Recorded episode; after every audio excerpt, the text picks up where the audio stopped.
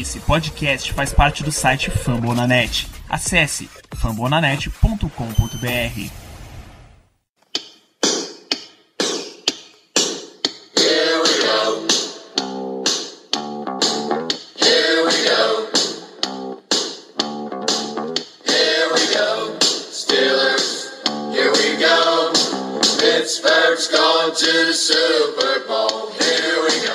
bem, pessoal, estamos começando mais um podcast do Black Yellow Brasil, esse podcast falando do Steelers em parceria entre o SteelCurtainBR.com e o FumbleNanet.com.br.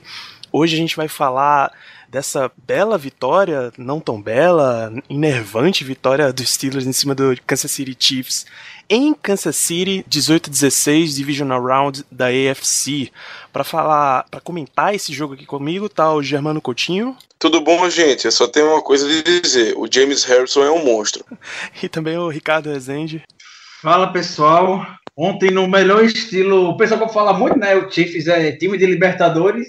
O jogo de ontem foi um jogo com muito clima de Libertadores truncado, vai não vai, até final da partida, polêmica e o Steelers saiu com a vitória. O time que mais aproveitou as chances que teve, podemos dizer, porque teve seis de gols e foi lá e marcou. Então, vamos lá, uma vitória é uma vitória e principalmente nos playoffs, vale por mil.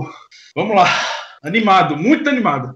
Pois é, e como eu esqueci de me apresentar, Danilo Batista, você é seu host de hoje, e eu já queria começar esse programa por esse ponto que você puxou, Ricardo. É, pelo ponto principal da noite, que foi Special Teams. Era o ponto que a gente mais temia indo para esse jogo. Era um time de retorno tendo que encarar, de cobertura de retorno tendo que encarar Tyreek Hill. E por outro lado, é, a gente ganhou o jogo com Special Teams também, com a performance absurda do Chris Boswell.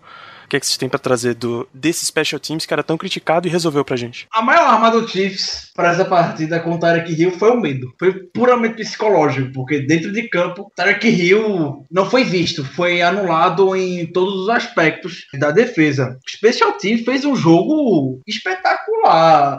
Fora aquele primeiro chute pífio do Boswell, que foi aquele squib kick que o Tiff já começou na net 40 jardas e anotou o primeiro touchdown com muita facilidade na primeira campanha. Não foram perfeitos a partida todinha. Vice Williams, Jarvis Jones, Tyler Matakevich, o, grupo de linebackers do Special Teams, ainda contando com o Jordan Dangerfield, é foram espetaculares ontem. Me surpreendi muito positivamente com isso e só mostra, reforça como quando o pessoal passa a semana se dedicando, estudando, tentando anular e tudo mais, dá certo. O negócio é ter foco. E o time, a semana se dedicou única e exclusivamente para poder anular Tyreek Hill. Então, o time começou a partir daquele jeito touchdown, boa posição de campo, mas foi, tá como comentei no Twitter ontem, essas primeiras campanhas geralmente são bem desenhadas já, então o Chiefs começou a partida muito bem preparada, como Andy Reid tradicionalmente faz, aproveitando a boa posição de campo,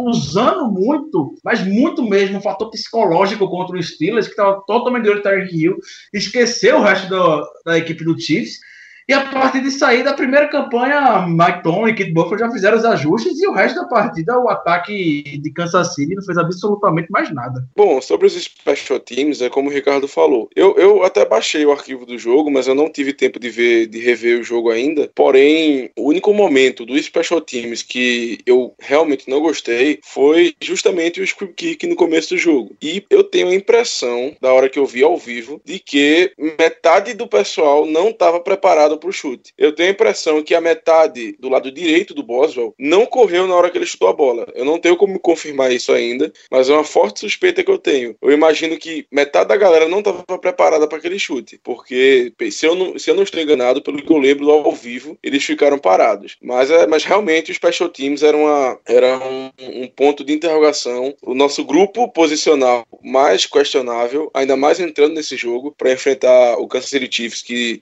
como todos sabemos, dissemos, tinha um, um, jogo de retorno muito bom com o, o rookie Tarek Hill e podemos basicamente resumir essa questão inteira em uma frase que eu acho que eu li no Twitter, que era simplesmente o seguinte: quem riu por último, riu melhor.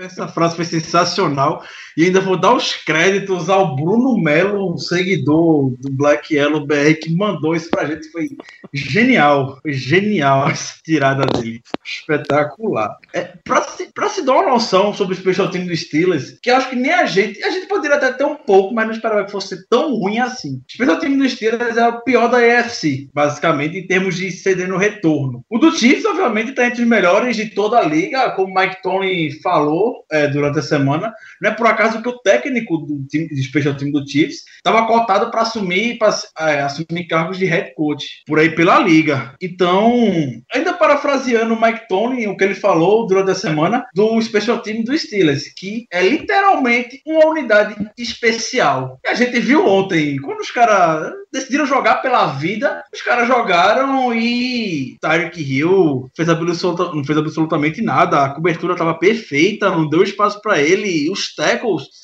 não só no special team, como no time todo em geral, a gente não tá vendo mais o time perder teco como foi na temporada regular. Ontem o Dolphins foram pouquíssimos tecos perdidos. Ontem a mesma coisa, pouquíssimos tecos perdidos, e o time tá conseguindo é, encerrar as jogadas o mais rápido possível. Então foi chegar nessa toada contra o Patriots, que a gente vai falar um pouquinho mais pra frente, eu tô animado pra cacete pra enfrentar New England. É, uma, outra, uma outra parada que surpreende no Special Teams é que o jogador que consistentemente vinha sendo o melhor de special teams do Steelers, de longe, que era o Jordan Berry, nem precisou atuar. Só o Steelers no jogo inteiro só foi para punt uma vez. E Berry tava lá, punt 35 jardas, sem retorno nenhum. Quem decidiu mesmo foi Chris Boswell. E aí essa, esse nível de decisão é o recorde da, da NFL em playoffs, né? São seis, seis chutes tentados, nenhum chute errado. Todos os chutes foram lá dentro, um mais longo de 45. E isso dá duas margens para o time.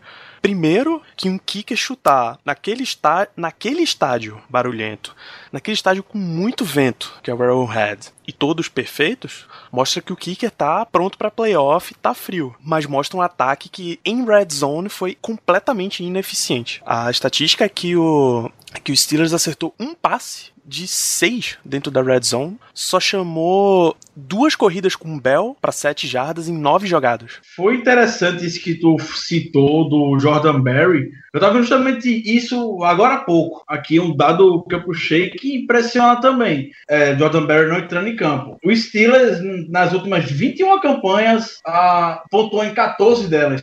Dois terços das últimas 21 campanhas, o Steelers anotou um touchdown, um field goal. Foram sete touchdowns e sete field goals. Então, o ataque tá passando por cima e tá deixando a defesa descansada, a gente pode ver. É, a defesa chegando com muito fôlego no final da partida, ainda mais uma defesa rápida e atlética como a nossa, chegar assim no final de um jogo inteira o suficiente para poder fazer as jogadas como foi ontem, a jogada do James Harrison, a falta, né? Foi a falta, mas o James Harrison iria chegar no Alex Smith se o Eric Fischer não tivesse feito aquilo. Então, teria feito possivelmente a jogada da partida que daria daria a, é, a vitória do Steelers. Então, a gente vai falar um pouco mais pra frente novamente, mas isso para enfrentar New England é o caminho perfeito, o pass rush e tudo mais, o pessoal inteiro disposto a ficar mandando blitz e situações para arriscar mesmo, que os caras tão bem fisicamente dentro de campo, não vai correr aquele risco do cara dar aquela última freada quando um gás, falta de gás e tudo mais. Enfim, isso tudo influencia o time e só reforça o quão coletivo é o futebol americano, como a gente não tem noção. Vi muita gente comentando comigo essa semana no Twitter que passou a ganhar uma dimensão maior do Special Team depois, por conta desse jogo contra o Kansas City Chiefs, que muita gente ignora é, Special Teams, e justamente por muita gente ignorar, isso eu não falo nem só da torcida, como de muitos times, ignorarem o fator Special Team na partida, que o Chiefs estava ganhando de todo mundo.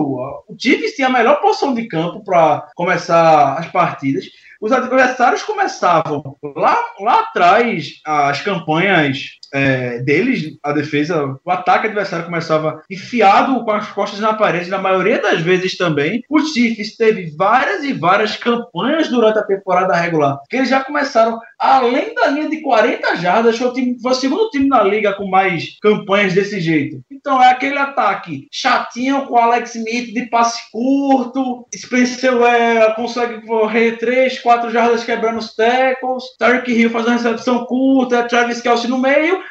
e não precisava de muito. Foi basicamente a primeira campanha que o Chiefs começou ontem, extremamente preparados. Andy Reid tem um, um bom retrospecto vindo depois da bye week, mas depois o Steelers dominou a, completamente a partida e mereceu mil por cento a vitória. Se não vencer, seria novamente aquele belo estilo, dar um tiro no próprio pé por não ter aproveitado as situações na red zone, que era só precisava de um touchdown, um mísero touchdown para o jogo ficar tranquilo, porque mil perdões para Alex Smith, mas ontem ele mostrou que, lamentavelmente, pode ser um QB mediano, mas para playoffs a gente vê como é que funciona, né? Não dá para confiar em Alex Smith para levar um time ao Super Bowl. Por mais que tenha um técnico espetacular, um playmaker que surgiu como o Tark Hill, um pass rush que foi completamente anulado ontem com o Justin Houston, que não fez nada na partida toda. Big Ben só levou pressão três vezes. Então, foi muito bom. Final da Conferência Americana tá entre realmente os melhores times da AFC. Vale lembrar que um dos fatores centrais que fizeram a gente perder aquele jogo pro Denver Broncos no ano passado foi Special Teams. É, acho que era Kevin Webster, era o retorno. O, o cara de perseguição no, no combate ao retorno deles fez chover, cara. Fez chover no Mile High. Tirou boa parte das nossas chances de ter alguma vitória. É, você falou do, do Alex Smith. Em, nas oito jogadas que ele teve sob pressão, em sete ele tentou passe, nenhum passe foi completo, cara. Então você vê que o pass rush dos Steelers efetivamente mexeu com ele. A gente conseguiu fazer, fazer um esquema defensivo que chacoalhou com, com Alex Smith e ele não, não conseguiu jogar enquanto estava sob pressão. Ainda que não tenham sido tantas tantas oportunidades, mas ele não conseguiu jogar. E, exatamente. James Harrison, principalmente Bud Dupree, tá jogando muito o filho da bola. Desde que Dupree voltou é, de lesão, o Steelers venceu todos os jogos. São nove jogos com o Bud Dupree e nove vitórias. Isso também não é por acaso. Como a gente já falou em edições passadas do podcast, Pass Rush funciona, reflete na defesa toda. Por isso que eu, particularmente, sou o team Pass Rush no, né, no draft sempre para escolher um OLB de elite que vá pôr pressão no quarterback. É assim que você vai conseguir vencer as partidas fora de casa, como foi ontem no Arrowhead Stadium. Alivia o trabalho para Barry Burns, jovem jogador na secundária. Alivia, no geral, tira a pressão de toda a defesa. Então, o que James Harrison e Bud Dupree estão conseguindo fazer nessa arrancada dos Steelers de nove vitórias consecutivas é sobrenatural e motivo de muito orgulho. O Dupree chegou a ser contestado ainda, muitos sites contestavam o Bud Dupree do que ele poderia ser capaz de fazer. E a gente está vendo em campo agora a, o potencial que ele tem. A gente pode ficar muito feliz, muito seguro de ter um outside linebacker extremamente rápido, forte e que está aos poucos ainda entendendo cada vez mais como funciona essa defesa dos Steelers. Não é qualquer jogador, qualquer linebacker na NFL que consegue acompanhar um wide receiver ou um running back altura a altura. E os Steelers têm dois jogadores que conseguem fazer isso muito bem no nas linebackers deles, que é justamente o Chazier e o Dupree. São dois atletas, como comentei na semana passada, que correm o combine em 4.4 segundos. Isso é velocidade de muito wide receiver e running back. Então, Mike Tony vem com um projeto de longo prazo de montar uma defesa extremamente rápida, extremamente veloz. E a gente tá vendo o reflexo. Burns, outros jogadores mais rápidos do combine. Sean Davis, outro jogador extremamente rápido. Chazier, Dupree, o próprio Stephen Tweet. É um jogador que corre 4.9 segundos. O Jarvis Jones corre a mesma velocidade com ele. Com todo respeito ao Jarvis Jones. Então, a gente contesta muito o Mike Tony, mas na hora que for elogiar ele, a gente também é a primeira pessoa a abrir a boca para bater palmas para ele, por mais que no momento a escolha não pareça ter sido a mais adequada no draft, a gente tá começando a sentir os efeitos agora, principalmente nessa sequência. A gente já chegou a condenar todas essas principais escolhas é, do Steelers a gente comentava, uma das, defesas, uma das defesas mais bem graduadas da NFL, provavelmente. Chase escolheu a primeira rodada, Timo escolheu a primeira rodada, Drew Prince escolheu a primeira rodada, Jarvis Jones escolheu a primeira rodada, Ari Burns escolheu a primeira rodada, Tweet escolheu de segunda rodada, Hayward escolheu de primeira rodada, Sean David escolha de segunda rodada. E tava sofrendo do jeito que tava, mas agora tá jogando muito, mas muito bem mesmo. E eu, sinceramente, tô bem confiante que a gente vá conseguir minimizar bem esse ataque de New England. É, pois é, voltando à parte de elogios a Mike Tomlin e a esquema, a gente tem que falar daquela unidade que vem merecendo elogios o ano inteiro, que é a linha ofensiva dos Steelers. O que eles abriram pro Le'Veon Bell jogar e o que eles fizeram em favor do, do Big Ben não tá no gibi, cara. Le'Veon Bell já vinha, já vinha de um jogo de pouco mais de 160 jardas na semana passada, 167 semana passada contra o Dolphins, e, o, e nessa semana, fora de casa, 170 jardas. Então, as duas. Ele não só tem a melhor marca dos Steelers em jardas corridas em pós-temporada, como ele tem as duas melhores, 170 e 167. E como a gente já disse também, o Big Ben só sofreu três pressões durante o jogo. Então a OL está completamente de parabéns. Inclusive, se você pegar o Pro Football Focus, eles dão o top 5 de notas. É, o top 5 é ofensivo Ramon Foster, Villanueva, Gilbert, De Castro e Jesse James. Então, cinco jogadores que estão completamente focados em bloqueio e tá resolvendo.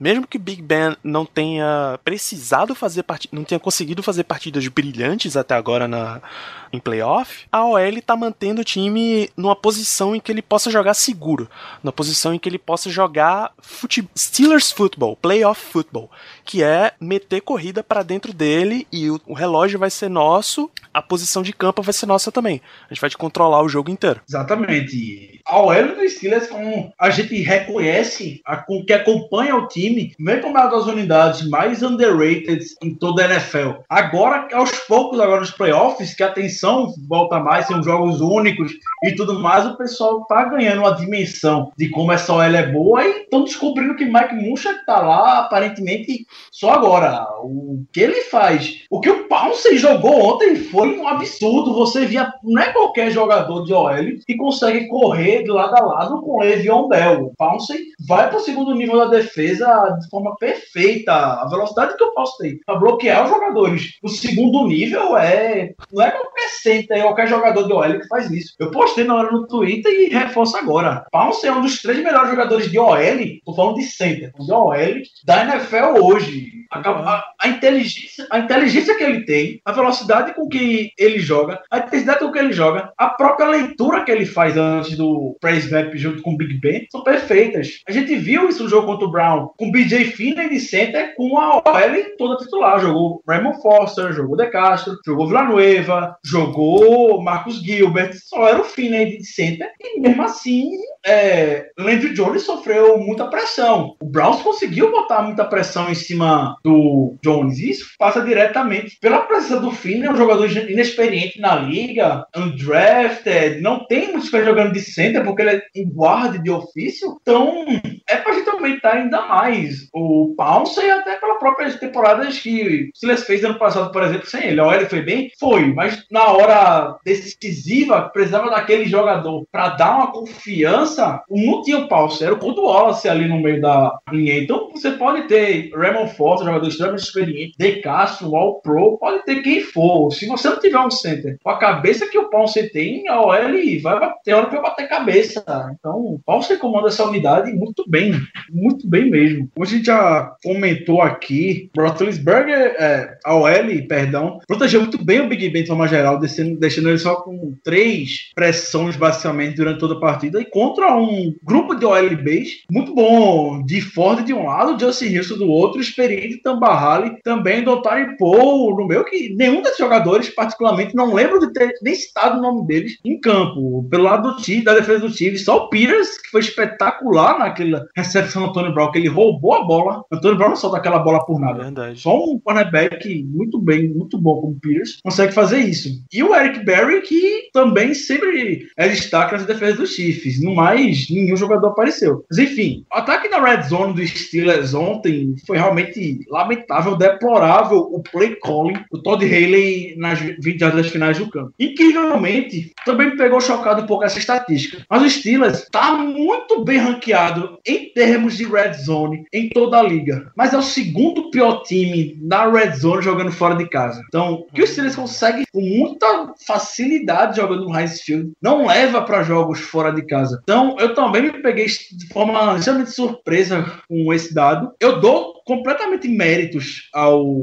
a defesa do Kansas City Chiefs, que também conseguiu anular o Big Ben naquele momento. É méritos também da defesa do Kansas City Chiefs, que quando o campo estava curto, recuava Deus e o mundo para poder cobrir os jogadores do Steelers. E é nessas horas que um alvo como Ladarius Green e Martavis Bryant faz a falta tremenda e consegue a separação e ganha na, na altura, no seu atleticismo, que eles fazem falta. Então, basicamente, Big Ben fora da red zone contra o Kansas City Chiefs. Completou 14 de 16 passes para 215 jardas, um rate de 118.8. Big Ben dentro da red zone, 6 de 15 para 9 jardas e uma interceptação. Rate de 20.1. Meu Deus. Então daí a gente, é, daí a gente já vê. Além do play calling, que o passe, o Steelers tentou 15 passes dentro da linha de 30 jardas.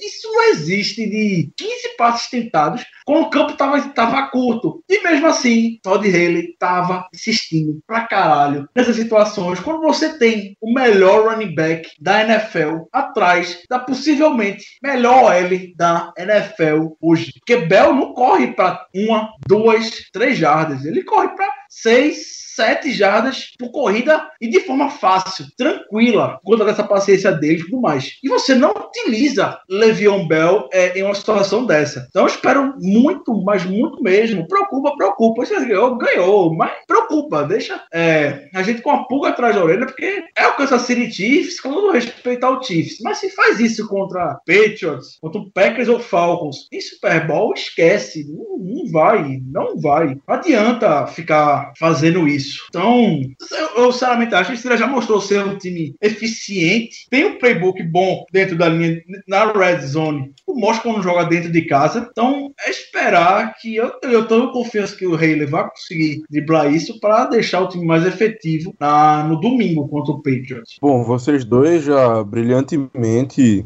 é, expuseram basicamente tudo sobre essa questão da nossa ineficiência na red zone adversária fora de casa, porque é, como vocês falaram, o time é o pior da liga nesse sentido. Então, quanto a isso, eu não vou nem adicionar muita coisa. Vocês deram crédito, o, o crédito devido à defesa do Kansas City Chiefs, que atuou muito bem na red zone. E eu só, então, só vou fazer um pequeno adendo a um negócio que o Ricardo falou um pouco no começo do programa, de que o Alex Smith não conseguiria levar o time para frente e tal. Não é que eu discordo, eu só acho que o, o Smith ele jogou bem. É, eu acho que o que mais prejudicou o ataque do Kansas City foram alguns drops é, em momentos cruciais do jogo. Porém, eu também, na mesma, nessa mesma toada de frases que eu tô hoje, eu li uma frase muito interessante também sobre o Alex Smith, que é o seguinte: o, o Smith ele é um quarterback muito bom para ser cortado, para ser trocado, porém é um quarterback muito ruim para levar o time ao Super Bowl. Então ele fica naquele meio termo de que o time não pode se desfazer dele porque ele é bom o suficiente para levar o time para os playoffs, mas não é bom o suficiente para levar o time além disso isso. Então o Kansas City Chiefs acaba ficando nessa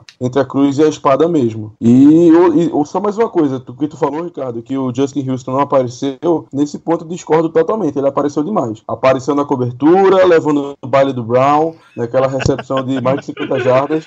Bicho, e, fala não. Na recep... e na recepção derradeira do jogo, na te... naquela terceira descida que o Brown conseguiu a recepção e ganhou o jogo pra gente. Então, pra mim tá ótimo essa aparição dele no jogo, tá ótimo.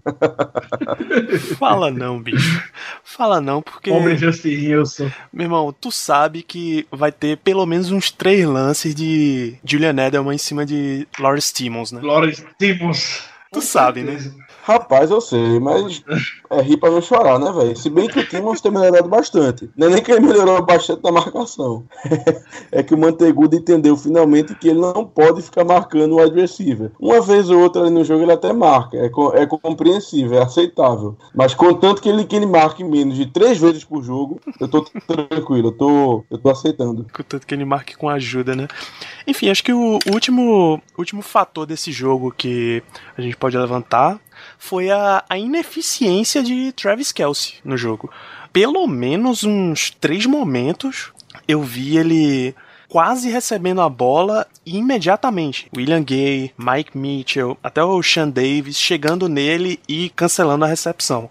Você pode até dizer que ele teve cinco recepções para 77 jardas, mas foi um, um fator nulo, cara, no jogo. Ele não fez a diferença que se espera de um cara como Travis Kelsey.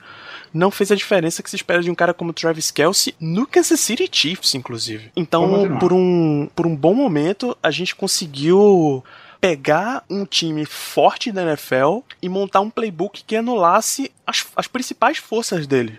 Se nem o Travis Kelsey apareceu, se nem o Travis Kelsey foi decisivo, nem o Tyreek Hill resolveu com a velocidade dele, nem Spencer Ware teve espaço, deixa na mão do Smith que eventualmente ele vai fazer cagada. E ele não fez cagada, mas não resolveu também. É nessas horas que a gente vê, é, pode apontar uma diferença do Travis Kelsey para Tyends como essa uma safra antiga, mais tradicional dos Tyends, como o próprio Tony Gonzalez, Antônio Gates, Rick Miller, Jason Witter, mais recentemente no mesmo grupo, Gronkowski e tudo mais. O Travis Kelsey mostrou ontem foi um desequilíbrio imenso na partida, porque ele teve um drop seguido de uma baita lapada do Mike Mitchell, depois empurrou o Ross Cockrell. O Cockrell veio em público falar que não sabe a menor ideia porque o Kelsey fez isso com ele, e o Kelsey é três vezes o tamanho do Cockrell. Então, ali não dá nem como falar que o Cockrell deu uma fingida, porque o empurrão gente viu que foi forte e o Cockrell caiu. E o Cockrell veio e falou: Eu não falei nada pra ele, eu tava calado na minha, olhando pra ele. Ele chegou e me empurrou. E no final do jogo, depois da partida, ainda vem público criticar o árbitro,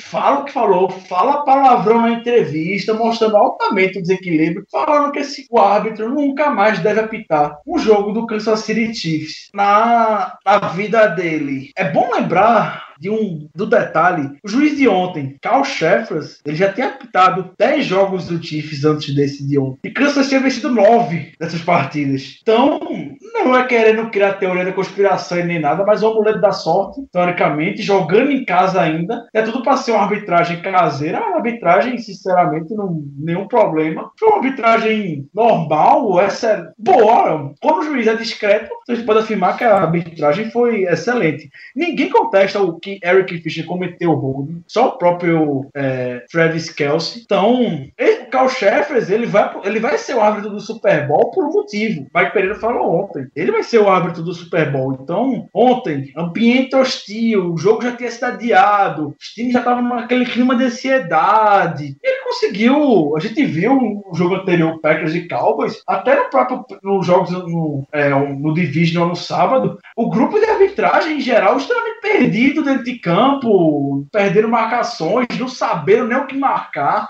jogavam flanela e se contradiziam nas faltas e tudo mais, estavam sem controle. E o Carl Sheffers ontem mostrou um controle absoluto. Do início ao fim do jogo, então não tem pra que o Travis, o Travis Kelsey chegar e soltar tudo isso, aceita a derrota, infelizmente não deu pro teu time. 12-4 na temporada regular, vencendo do jeito que sempre vence, mas playoffs é outra coisa, não vai ser assim, com toda sinceridade novamente, um Alex Smith que o Kansas City Chiefs vai conseguir chegar longe em, pós-temporada e infelizmente vai seguir nessa draga que eles estão vivendo, né? Pós-temporada. Foi assim ano passado, conseguiram uma vitória excepcional contra o Texas, foi perderam para o Patriots, foi assim esse ano que conseguiram ir pro Division, uma virada dentro da conferência deles depois da lesão do Derek Carr. Então, é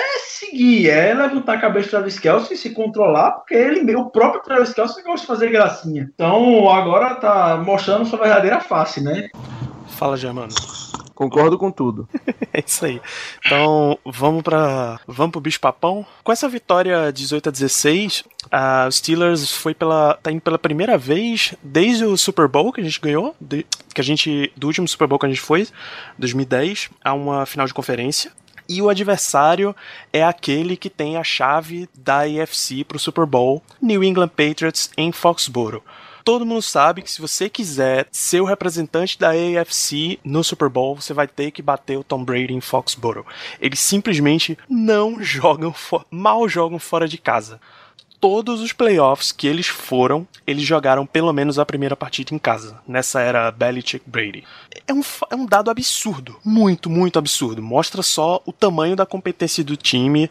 Mostra só o tamanho, inclusive, do favorito que, que é o Patriots. Mostra o tanto que a franquia se organizou e solidificou como a melhor da liga, vai. O que é que a gente tem de lado positivo para esse jogo contra o Patriots lá fora? Com o nosso ataque é completo, a gente consegue ganhar de qualquer time. A defesa tem jogado bem, desde a semana 11. Ela é uma das melhores da NFL. Temos pressionado muito o quarterback adversário. Então, assim, eu não, não é que eu esteja confiante pro jogo, não é que eu esteja confiante, mas eu vejo, eu vejo que nós temos uma chance até que razoável de ganhar esse jogo. Muita coisa vai ter que acontecer certo pra gente, mas que a chance real, ela é. O próprio Bill Belichick é fã de carteirinha do Le'Veon Bell, fã assumido durante a temporada regular, chamou ele de jogador tremendo jogador, jogador espetacular.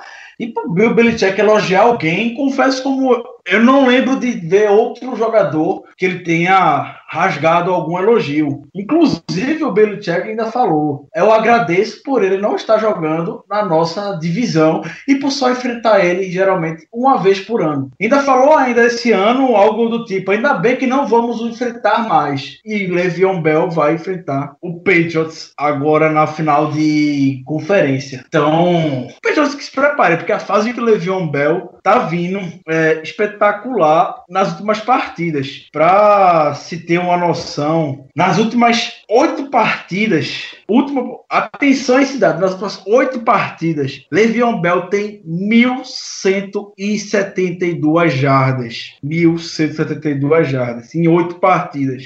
Se você for levar em consideração e criar uma média para as 16 partidas, que é uma temporada regular da NFL, Le'Veon Bell teria 2.344 jardas. E o que seriam 2.344 jardas na NFL em uma temporada? O recorde passaria o Eric Dickerson, um recorde histórico para a NFL. Então, quando a gente fala que Le'Veon Bell merece, merece estar na disputa para ganhar o MVP da temporada, o Offensive Player of the Year, mesmo sabendo que próxima temporada não conta o que o Bell já tem que mostrar durante a temporada regular, ele já mostrou, é por conta de números como esse também, para reforçar como é, o Le'Veon Bell é o ataque hoje. A gente nunca pensou que ia chegar no dia que Big Ben não seria, obviamente Big Ben é o grande nome do ataque, mas pensou que esse dia de ter Big Ben ter o running back do nível do Le'Veon Bell nunca chegaria, porque o Willie Parker, com todo respeito, é muito bom, sou fãzaço do Willie Parker por tudo que ele fez na liga, mas não era aquele running back para decidir um jogo. Rachamento ao outro, nunca gostei dele, sendo bem sincero. Quando o Packers mostrou a verdadeira face dele, sofreu fumble e desengrolou a carreira dele, que já não era essa maravilha toda. Em Pittsburgh, quase ninguém, obviamente, olhava o Mendoza não gostava dele. E ter o Le'Veon Bell agora, no final da sua carreira, é ótimo pro Roethlisberger é tirar a pressão dele e ter essa ameaça surpresa. Então, toda semana eu fico aqui sem palavras para falar de Le'Veon Bell e não tem. Não tem. Le'Veon Bell só, é espetacular. Só repete esse número de jardas das últimas oito partidas, por favor. Repito com todo prazer. 1.172 jardas das últimas oito partidas para Le'Veon Bell. Se você pegar esse desempenho das últimas oito partidas e colocar no ranking de corredores, de jardas corridas da temporada inteira 2016, ele seria o número 8. Na frente, inclusive, do LeGarrette Blount. Na história dos Steelers, ele seria o 14 jogador com mais jardas terrestres em oito partidas só. 14 maior marca da história dos Steelers. Então. Estou é ereto. É, mine- Estou ereto. Cara, estou ereto. Vocês me deixaram numa situação não muito confortável aqui. Continue aí que eu vou tentar me acalmar. A gente. é, Eu toda semana eu falo isso e vou repetir, tudo posta no Twitter. Dá um tesão ver Levião Bell correndo, porque é muito bonito ver Levião. É, Nossa senhora, que Bell tesão. correndo. É muito bonito ver Legião Bell correndo, né?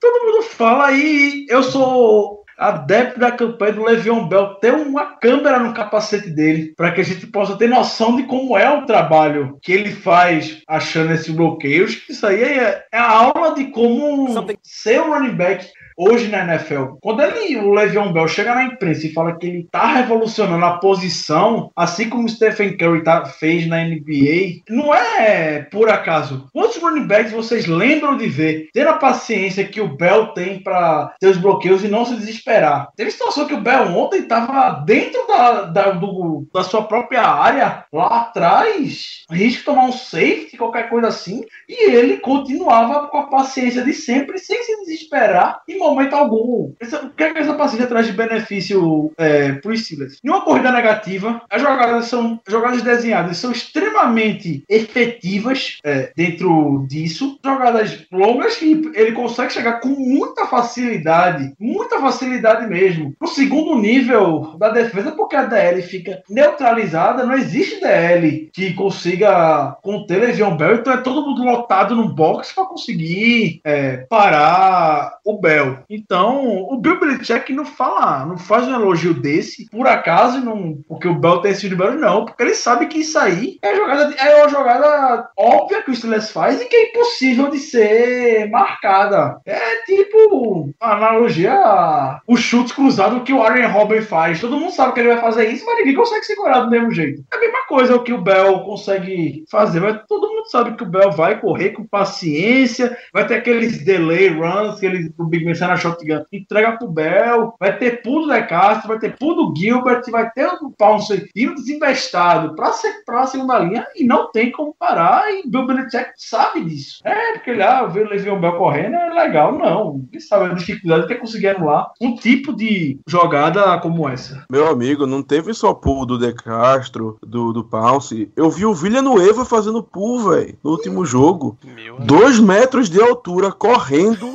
no meio.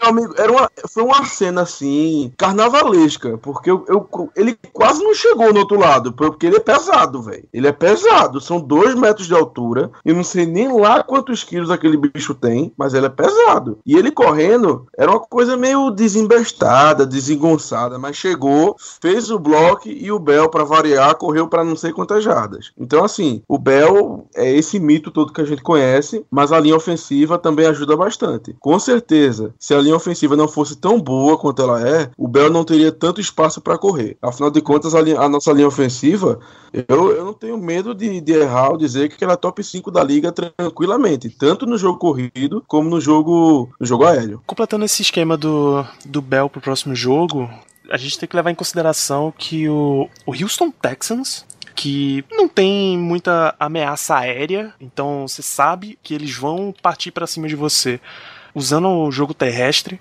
Eles conseguiram com o Lamar Miller em 19 carregadas 73 jardas, incluindo uma de 17. Se o Houston Texans, com a linha ofensiva abaixo da média que eles têm, conseguiram, sem jogo aéreo, basicamente. O Brock Osweiler, a gente não precisa nem falar aqui. Conseguiram 73 jardas com o Miller. Acho que dá pra ter uma boa expectativa com o Bell contra eles no, nesse jogo de domingo. O fator que me preocupa nesse momento é óbvio, é muito claro, que se chama Tom Brady. Ou, Quem? como dizem os jornais, o marido da Gisele Bündchen. Ah, agora sim, pô, tava sem entender. Pô, fala logo quem é, velho. A gente sabe que ele vai vir pro jogo sem a melhor arma dele, quiçá a melhor arma da NFL, Rob Gronkowski, tá fora da temporada já. Mas você pega um Martellus Bennett, que quando, quando ele se propõe a, a usar ele no jogo aéreo, é um Tyrant muito competente. Você tem wide receivers muito rápidos em Julian Edelman e Chris Hogan, que combinaram na semana passada para 287 jardas, 137 do Edelman, 95 do Hogan. Você tem running backs completamente, muito, muito dinâmicos em Dion Lewis e James White. Inclusive, os dois foram os alvos dos dois touchdowns aéreos do New England Patriots na semana passada. Na semana passada também eles fizeram um play calling muito criativo, então muitas jogadas de boas jogadas de corrida As, as corridas mais longas foram do Danny Amendola e do Julian Edelman. É, algumas das melhores jogadas de passe foram do Lewis e do White. Então eles estão vindo com esquemas para confundir a defesa adversária. A linha ofensiva deles melhorou muito desde aquela surra que eles tomaram do Von Miller na última final de conferência. Muito. Marcus Cannon era um jogador ridículo e já passou para um jogador estável na linha ofensiva deles. Então, o que é que a gente pode fazer para parar um ataque que é tão possante na do New England Patriots e ainda mais jogando em casa? Não deixar o Timmons marcar o wide receiver. Simples. É o primeiro passo. É o primeiro passo. Depois, o jogo corrido deles o, o Blount é um, tá sendo uma máquina de touchdowns nessa temporada. Nossa defesa contra o jogo corrido está indo muito bem nos últimos jogos. Nos, na, nos últimos oito jogos, nessa sequência grande de vitórias que a gente tem, o front seven tem parado muito bem a corrida. Mas o que mais me preocupa são esse dink and dunk dos Patriots para, como você falou, o Dion Lewis, o James White e os demais wide receivers deles que podem nos complicar bastante. A questão do Martellus Bennett, eu não acho que, assim, sabemos que nossa defesa vai geralmente mal contra Tyrants, mas o, o Bennett nos últimos seis jogos, se eu não me engano, está tendo uma média de 25 jardas por jogo, então ele não está sendo muito utilizado, mas sabemos que sempre Tyrant contra nossa defesa é um perigo. Então, para mim, a, a chave da gente parar esse, esse ataque do New England é conseguir parar esse jogo corrido do Blount, especialmente na red zone, e evitar ao máximo dar espaço, é, especialmente nas 10 primeiras jardas, para esses, esses vários alvos que o Tom Brady tem. Se a gente conseguir fazer isso de um modo consistente, vamos ter uma chance até legal, até legal de disputarmos bem esse jogo. Contanto que o ataque funcione de um modo digamos assim, mais eficiente na red zone adversária. O jeito de parar Tom Brady é o mesmo jeito que eu já comentei mais cedo hoje no podcast. Vai estar na mão principalmente de dois jogadores, Bud Dupree e James Harrison. Eu realmente acho que esse matchup entre James Harrison Bud Dupree contra a OL do Patriots, que ainda tem que contar com o Stephen Tweet no meio do campo, o Jevon Hargrave também, favorece a gente e assim que um QB como Tom Brady é anulado. Não dá paz pro Tom Brady, principalmente no início da partida. Então, é realmente deixar o mundo, botar o mundo para cair em cima de é, em cima dele, evitar principalmente algo que o time já vem evitando porque é consequência da melhora do pass rush em si, do do, do, do, do James Harrison estarem crescendo constantemente. Quer ficar mandando jogador de secundária para blitz, que isso aí é fatal, Tom Brady vai castigar se ver um safety ou um cornerback vindo, é, entrando para ir atrás dele. Então, foi assim que o Denver conseguiu vencer é, New England no, na AFC da temporada passada. Foi assim que a defesa do Seattle também conseguiu vencer o Patriots nessa temporada, é, indo mais lá para trás, puxando lá aquela temporada perfeita de 2017 e tudo mais. Foi assim que o Giants também conseguiu parar. Quando o Steelers ganhou do Patriots, na última vitória, foi do mesmo jeito e faz tempo, eu vou nem chutar uma data, foi 2010 ou foi 2011, confesso que eu nem lembro agora. Eu acho que foi 2010, 2011, não tenho certeza absoluta que foi isso. Mas foi do mesmo jeito, é, o Steelers é, conseguiu é, anular Lamar Woodley, tendo o jogo da vida, foi espetacular espetacular jogo que o Lamar Woodley teve é, nesse dia, então vai cair. E o James Harrison lutava hoje. O time chegou 4 horas da manhã em Pittsburgh. Ele lutava na academia de 5 horas da manhã já, por acaso não. Depois da entrevista, ele também já disse: vai dar a vida, vai dar tudo nesse jogo contra o Patriots. Não é por acaso que ele sabe da importância que vai ter no jogo. Então, com ele, ele vai trazendo o Bud Dupree juntos. Essa dupla pode causar um verdadeiro ele estraga o pau do Patriots, que não jogou bem contra a boa, uma boa defesa do Houston, Texas. O center dele, o Andrews, só tinha cedido meio sec, ou era um sec e meio na temporada regular inteira. No domingo, no, no sábado, cedeu dois, só, na, só no sábado. A gente via Tom Brady extremamente desconfortável. Se o Texas tivesse um ataque no mínimo decente, o mínimo do mínimo, o Brock Osweiler fosse um QB aceitável, o Texas poderia muito bem ter ganho é, esse jogo. A gente viu o New England errando, a gente sabe que o New England é um time que erra, mas teve seus erros, não é um, um time imbatível. Então, eu tô extremamente confiante, tô até com medo da minha confiança, porque geralmente eu não fico muito otimista, não, mas para esse jogo eu tô. Olha, se eu tivesse que lhe dizer agora o que eu acho desse jogo, eu dizia, eu diria que os Patriots têm são basicamente favoritos por uns 75%, ou seja, eles têm 3 em 4 chances de ganhar esse jogo, por vários fatores, porque é na casa deles, porque o Tom Brady inexplicavelmente sempre acaba com a gente, sempre dá um jeito de lascar nossa defesa, coisa que o Manning não era acostumado a fazer, coisa que o Rodgers também é, não era acostumado a fazer, mas o Brady sempre conseguia ganhar da gente, sempre conseguia explorar um defeito da defesa. Então, por essas razões, eu acho que eles têm uns 75, 70% de chance de ganhar o jogo. Eu não estou confiante feito o Ricardo, mas também não é aquela coisa, não é uma derrota certa. Vamos ter chance de ganhar esse jogo. Vamos ter. Vai ser um jogo disputado, isso tenho certeza. E se Deus quiser, no final do dia, estaremos aqui loucos da vida, comemorando mais uma ida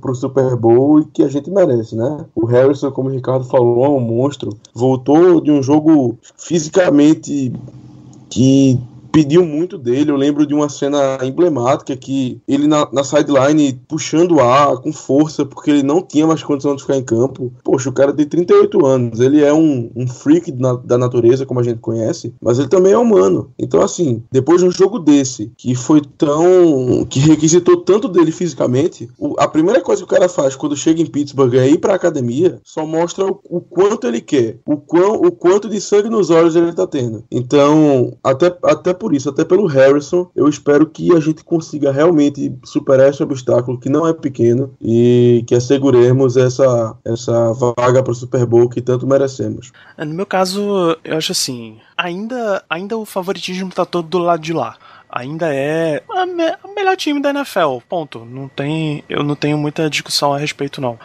O que eu acho é que se existe uma temporada em que é possível ter jogo contra o Patriots, é possível ir para um jogo honesto, assim, ter alguma chance de ganhar, é essa. É sem, de novo, o melhor alvo de toda a NFL à disposição. Então, e digo mais, uma temporada em que os jogadores-chave defensivos não são mais aqueles caras mega cascudos deles. Porra, se você pegar o, o trio de linebackers da temporada passada, que era o Hightower, Collins e o Ninkovic não, e o Jared Mayo, dos três só sobrou o Hightower.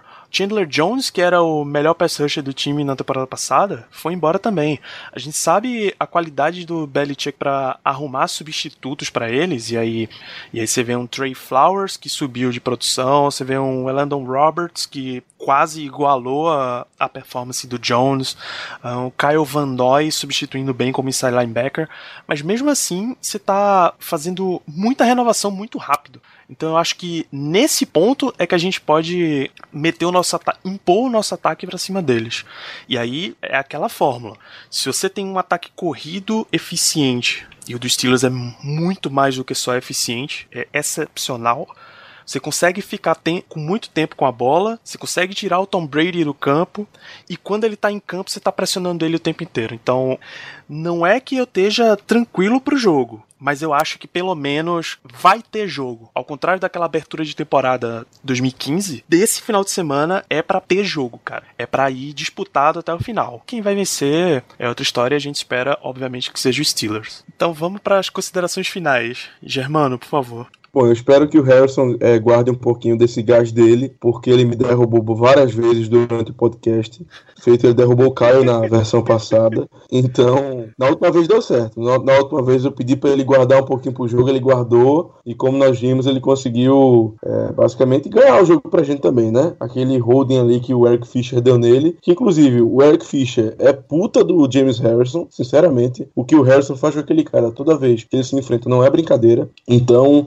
Eu vou. Minha consideração final vai ser a mesma coisa. Harrison, por favor, guarda um pouquinho desse gás pro jogo que nós vamos precisar bastante. E aí, Ricardo, pra gente fechar o programa? Duas considerações. Primeira, é, seguindo o James Harrison, ele já tem 11 sacks na história dos Steelers em pós-temporada, um, empatado o recorde com o Lamar Woodley. Então, mais um sack dele, qualquer sack que seja, será o novo recordista do Steelers em pós-temporada, em sacks. Big Ben, novo recordista do Steelers em jogos em pós-temporada com 20 também. E para encerrar, já que a gente começou citando o jogo de ontem como um clima de Libertadores, vamos encerrar também mostrando como o Steelers é um time que está copeiro. Essa estatística eu gostei bastante. Eu fui fã da uma estatística. Você para e olha. Você fala, sou fã dessa estatística. Foi essa. No, desde 2011, 29 jogos nos playoffs. É, o time perdedor, um, um, dos times anotou menos de 20 pontos. Três deles, o time venceu. Dois foram Steelers, Bengals ano passado e Chiefs esse ano, em playoff. Então, com isso aí, não tenho o que falar quando é em termos de playoff. O Steelers é um time que definitivamente sabe onde tá pisando e sabe como vencer o jogo. Então, até mais por isso, a confiança foi aumentando. Contra o Miami Dolphins foi o jogo que eu tive mais medo em toda a temporada. Eu pensei que a gente realmente ia perder para o Dolphins, independente de estar com o Mac ou não, a gente ganhou. O jogo do Kansas City Chiefs, a confiança já aumentou um pouco, a tranquilidade. Passei a semana toda tranquilo, o Steelers ganhou. Contra o Patriots, se tudo der certo, a gente também vai ganhar e garantir novamente uma vaga no Super Bowl.